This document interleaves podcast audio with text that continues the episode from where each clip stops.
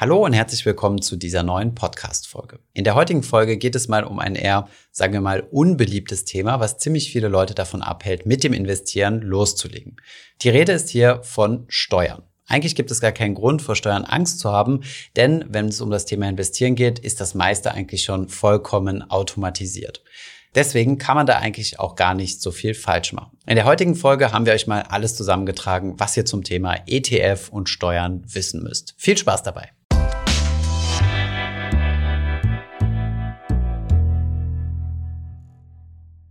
Viele Leute trauen sich nicht wirklich in ETFs zu investieren, weil sie irgendwie Angst haben, mit dem Thema Steuern in Berührung zu kommen.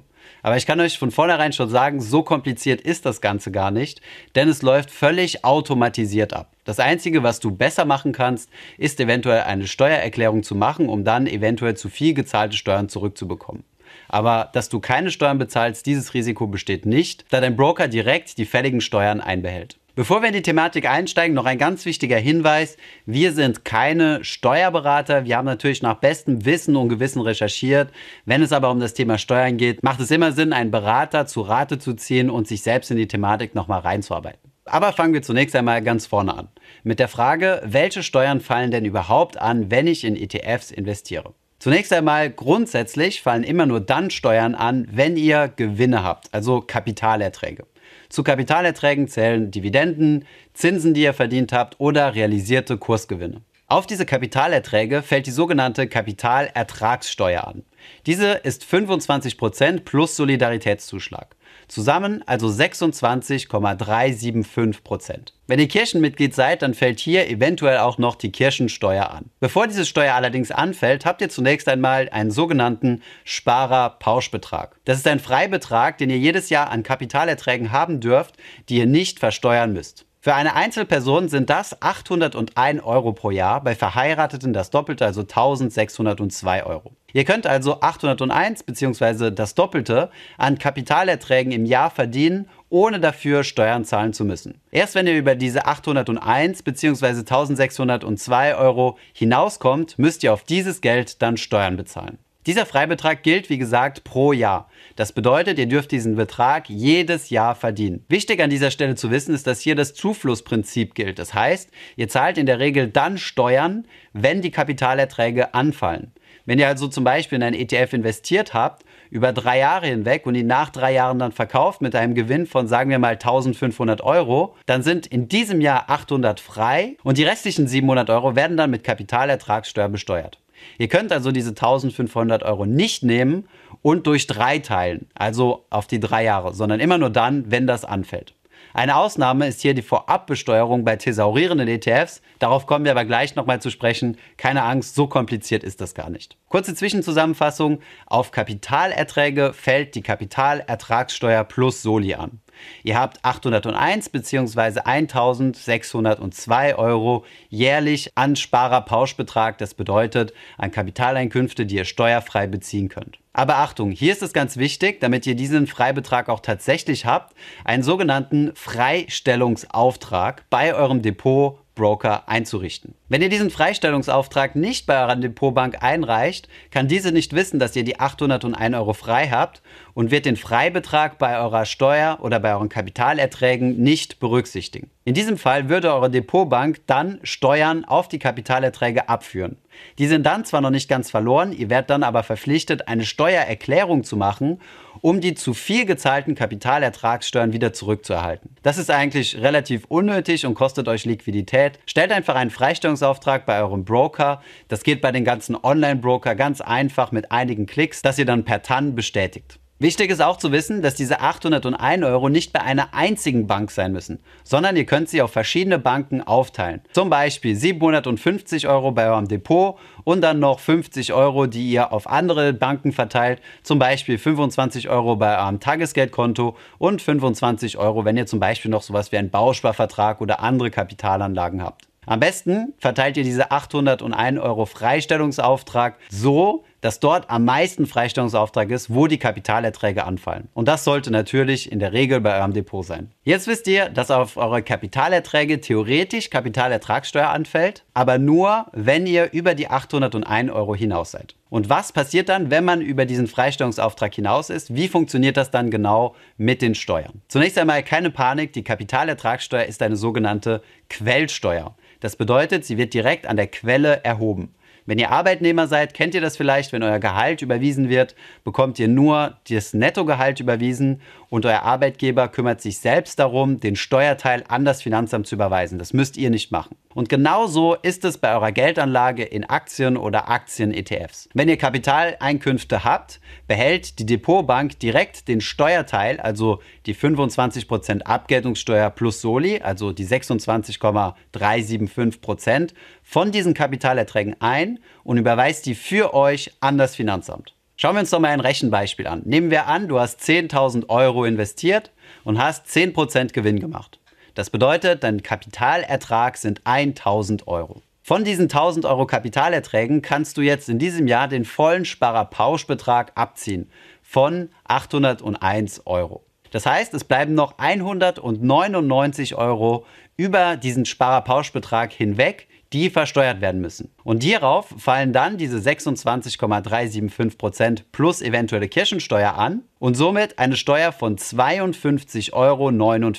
Das heißt, auf diese 1000 Euro Kapitalerträge in diesem Beispiel würdest du 52 Euro und 49 Cent an Steuern bezahlen. Diese werden direkt von deiner Depotbank einbehalten und an das Finanzamt überwiesen. Bist du verheiratet, sind die 1000 Euro komplett steuerfrei, da euer gemeinsamer Sparerpauschbetrag ja 1602 Euro beträgt. Insgesamt ist die Kapitalertragssteuer meiner Meinung nach eigentlich ein ganz fairer Deal, da du quasi eine Steuer-Flatrate hast, egal wie viel Dividenden du verdienst, du zahlst immer deine 25% plus Soli. Für diejenigen Personen, die allerdings Geringverdiener sind und deren persönlicher Steuersatz unter diesen 25% liegen, ist die Kapitalertragssteuer allerdings relativ unfair. Denn diese Personen zahlen mehr Steuern auf ihre Kapitalerträge als auf ihr normales Einkommen. Aber auch hierfür gibt es eine Lösung und die heißt Nicht-Veranlagungsbescheinigung bzw. NV-Bescheinigung. Diese kannst du anfragen bei deinem Finanzamt, wenn dein eigener Grenzsteuersatz unterhalb der Kapitalertragssteuer liegt, also unterhalb diesen 25 Prozent. In diesem Fall, wenn du dann eine Nichtveranlagungsbescheinigung von deinem Finanzamt ausgestellt bekommst, zahlst du überhaupt gar keine Kapitalertragssteuer auf deine Kapitalerträge. Das lohnt sich auf jeden Fall für zum Beispiel Studenten oder Geringverdiener. Wenn dein persönlicher Spitzensteuersatz also unter 25 Prozent liegt, solltest du eine solche NV-Bescheinigung auf jeden Fall beantragen. Bevor wir zu den nächsten interessanten Steuerfragen kommen, wie zum Beispiel, muss ich eine Steuererklärung machen? Soll ich als Paar eher ein gemeinsames oder ein getrenntes Depot machen? Und was ist besser, thesaurierende oder ausschüttende ETFs? Kommen wir zunächst einmal zu einem Steuerbegriff, der vielen Leuten irgendwie ein bisschen Angst macht, nämlich die sogenannte Vorabpauschale. Die Vorabpauschale ist eine steuerliche Änderung seit Beginn 2019. Das Ziel dieser Besteuerung ist es im Großen und Ganzen, ausschüttende Fonds und thesaurierende Fonds steuerlich ungefähr gleichzustellen. Was ist die Vorabpauschale genau? Angenommen, ihr investiert in einen thesaurierenden ETF. Dieser erhält Dividenden von den Aktienunternehmen, die Dividenden zahlen und im ETF enthalten sind und reinvestiert diese Dividenden in den Fonds. Diese Dividenden kommen also nie auf eurem Konto an. In der Vergangenheit war es so gewesen, dass thesaurierende ETFs somit einen Steuerstundungsvorteil hatten.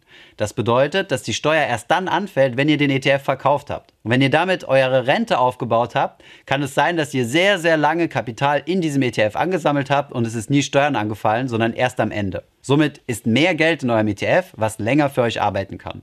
Das war ein echter Vorteil, den thesaurierende ETFs gegenüber ausschüttenden hatten. Der Nachteil für das Finanzamt ist allerdings, dass es erst deutlich später Geld sieht. Und deswegen ist diese Vorabpauschale gekommen. Jetzt ist es so, dass bei thesaurierenden Fonds auch während der Laufzeit sogenannte Vorabpauschalen anfallen, also Steuern innerhalb der Laufzeit. Diese werden dann von eurem Konto abgebucht. Aber auch hier wieder kein Grund zur Panik. Diese Vorabpauschalen sind in der Regel sehr niedrig und ihr könnt sie mit eurem Sparerpauschbetrag verrechnen. Also mit den vorher genannten 801 Euro, wenn ihr einen Freistellungsauftrag gestellt habt. Die Berechnung für die Vorabpauschale ist etwas komplizierter. Wenn euer ETF im Jahr Gewinn gemacht habt, dann gibt es hier eine Verrechnungsformel, die auf einem Basiszins fußt und dem Faktor 0,7. Von dieser Berechnung will ich euch jetzt allerdings verschonen. Wir haben hier extra einen Rechner für euch gebaut, der es euch ermöglicht, die Vorabpauschale grob zu überschlagen. Den Link zu diesem Rechner findet ihr natürlich unten in der Beschreibung, wie üblich.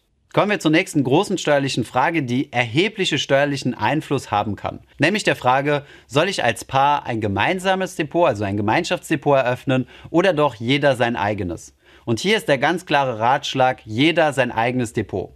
Und das hat etwas mit der Schenkungssteuer zu tun. Als Ehepaar habt ihr einen Schenkungsfreibetrag von einer halben Million Euro in zehn Jahren. Wenn ihr ein unverheiratetes Paar seid, sind es sogar nur 20.000 Euro in zehn Jahren. Jede Überweisung auf dieses Gemeinschaftsdepot kann vom Finanzamt als sogenannte Schenkung gesehen werden, wenn ihr nicht das Gegenteil beweisen könnt. Um dieser potenziellen Schenkungssteuer direkt einmal zu umgehen, sollte jeder Partner sein eigenes Depot eröffnen. Und wenn dann zum Beispiel einer in der Beziehung das Depot des anderen managen will, dann könnt ihr euch ja einfach eine Vollmacht einräumen lassen und habt somit einfachen Zugriff auf das Depot des Partners.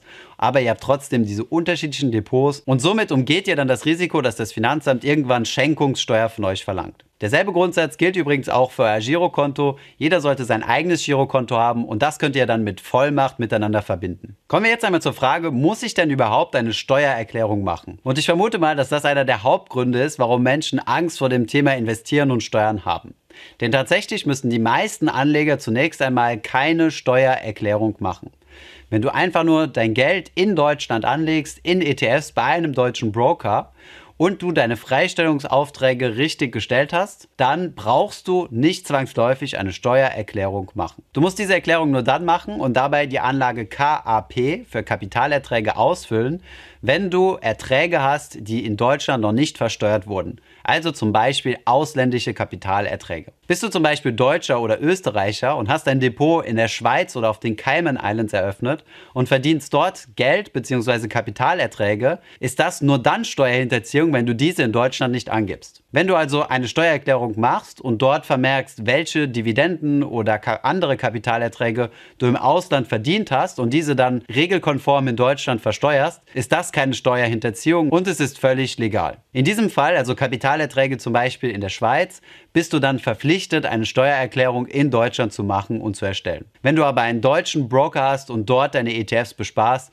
gehst du hier kein Risiko ein und brauchst nicht unbedingt eine Steuererklärung zu erstellen. Steuerlich entscheidend ist also dein Wohnsitz. Also wenn du in Deutschland bist, musst du Kapitalerträge, die du im Ausland erwirtschaftest, dann hier in deiner Steuererklärung angeben. Kommen wir zur letzten Frage. Und zwar, sollte man aus steuerlicher Sicht eher ausschüttende oder thesaurierende ETFs bevorzugen? In der Vergangenheit war diese Frage relativ einfach zu beantworten, nämlich mit thesaurierenden ETFs aus diesem Steuerstundungseffekt heraus. Dieser wurde durch die Vorabpauschale aber stark reduziert. Aus diesem Grund macht es bei kleineren Anlagenbeträgen bis zu 25.000 Euro Sinn, eher auf ausschüttende ETFs zu setzen. Denn hier fallen ja jedes Jahr Ausschüttungen auf euer Depot an und dieses Geld könnt ihr dann mit eurem Sparerpauschbetrag, den 801 Euro, verrechnen. Dieses Geld müsst ihr dann wieder in den ETF anlegen und es ist dann quasi steuerfrei, also ein steuerfreier Gewinn durch diese Vorabpauschale und kommt somit wieder in eure Geldmaschine, also in den ETF rein und kann dort weiter für euch arbeiten.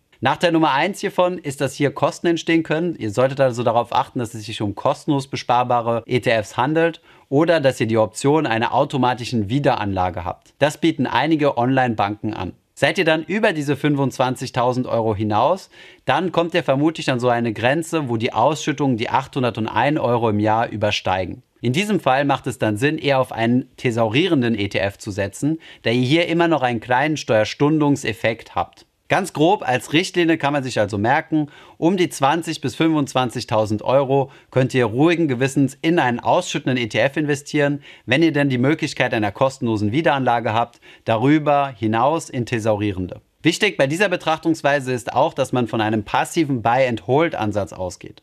Das bedeutet, wenn ihr regelmäßig tradet und aktiv ETFs kauft oder verkauft, dann macht dieser Ansatz relativ wenig Sinn, da er immer dann Steuer anfällt, wenn eure Kapitalerträge anfallen. Das heißt immer dann, wenn ihr auch tatsächlich Kursgewinne realisiert, indem ihr eure Anteile verkauft. Ich hoffe, dieses lange und doch sehr ausführliche Video zum Thema Steuern hilft euch. Wir haben super viele Kommentare zum Thema bekommen und ihr wisst ja, euer Wunsch ist uns Befehl. Deswegen haben wir dieses Video produziert.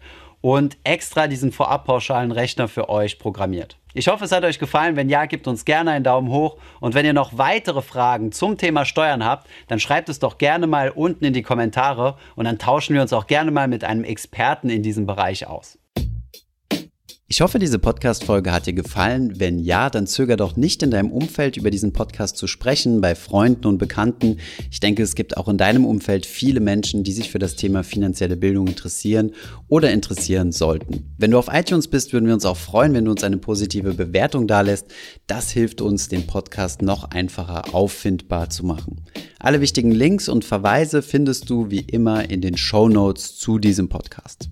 Vielen Dank fürs Zuhören und bis zum nächsten Mal.